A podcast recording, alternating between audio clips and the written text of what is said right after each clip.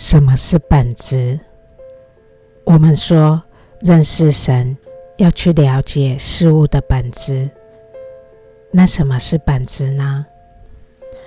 这里让我们先来读一段经文。阿博都巴哈说，在观察存在界时，我们会发现，任意给定现象所蕴含的本质实在都是不为人知的。我们是通过现象性或被创造事物的特征来认识它们的。人类只能看见物体的显征或属性，而它们的本体或实在。一直处于隐藏状态。他接着举例说：“例如，我们把这个物体叫做花，那么我们从这个名字和称谓中知道些什么呢？我们知道，属于这个有机体的特征，对我们来说是可以感知的，但它内在的基本实在或本体。”却一直是隐而不显的。它的外观和外显属性是可知的，而内在存有或潜藏实在或固有本真，却超过了我们感知力所及的范围。这里，我们用向日葵来做比例吧。我们知道向日葵有个特征，就是。它会转向太阳，阳光出现在哪个方向，它就转向哪个方向。从经书中我们知道，自然是上帝意志的显现。那我们要问，向日葵转向太阳这特征与上帝意志有什么关联性呢？从经书的其他处又告诉我们。上帝是希望我们的心是转向他的。由此可知，神的心意是希望他的创造物都能转向他的真理之阳。向日葵转向太阳，这是上帝意志的作用，是自然发生的。向日葵并不会有觉知，它转向太阳。是完全根据上帝的意志，而人，上帝却给我们自由意志，他也给我们能力去理解他的意志。只有人类的灵性能力，有觉知能力，能认识上帝的意志，能认识神，了解他的心意，这是创造界人类才有的能力。从这里，我们不难了解，上帝创造有形世界，让他的意志展现出来，这样人类就可以去认识他的意志。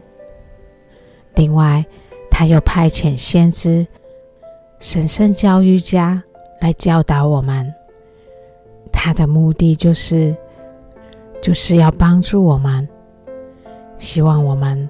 从自然认识他的意志之后，我们能更进一步体会他的心意。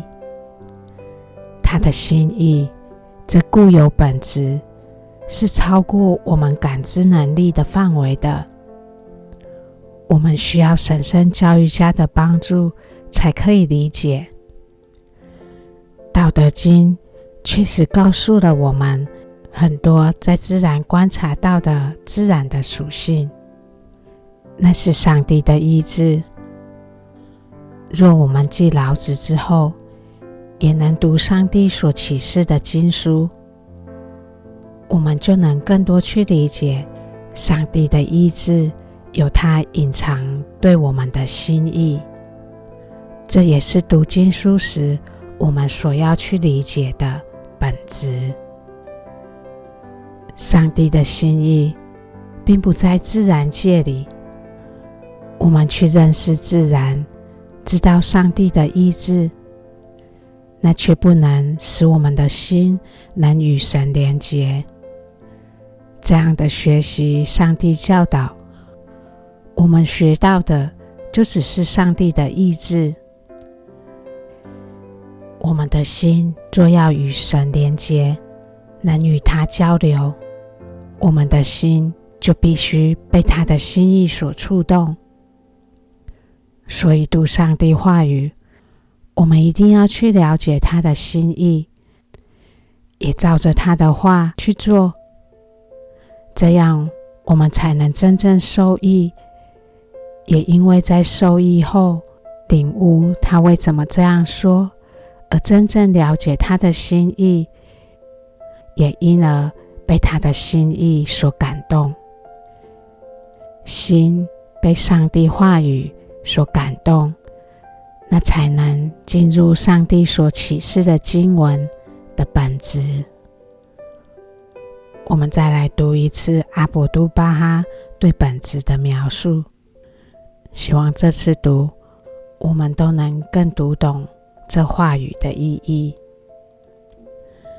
在观察存在界时，我们会发现，任意给定现象所蕴含的本质，实在都是不为人知的。我们是通过现象性或被创造事物的特征来认识它们的。人类只能看见物体的显征或属性。而他们的本体或实在一直处于隐藏状态。那我们在生活中可以如何去认识本质呢？我感觉，在我们接触大自然的时候，我们可以更多去认识每样创造物的属性。神说，他的创造物每样都被赋予了它的特质。也就是从每样创造物中，我们从特质是可以认识上帝的意志的。我们可以因此进一步去探讨，那其中上帝希望我们有的样子是什么，也努力去达到他希望我们要有的样子。另外，我们也可以从上帝显圣者。先知的身上去认识，我们可以从他们所说的话，他们所表现出来的作为，从在他们身上显现出来的上帝光辉，去认识上帝。上帝派遣神圣教育家来到人间，给我们的启示，给我们的示范，帮助我们认识他。这就是他们被派来人间的目的与本质，让我们因此更认识上帝。我们真的要用心去听他们的话，要用心去懂他们的话，用心去懂，我们的心才能被上帝所触动，才能更深的感觉他的心。与他的存在，神说：“歹多之本质啊，无数神妙之舌都讲同样的话语，无数隐藏之奥秘全启示在一支圣曲里。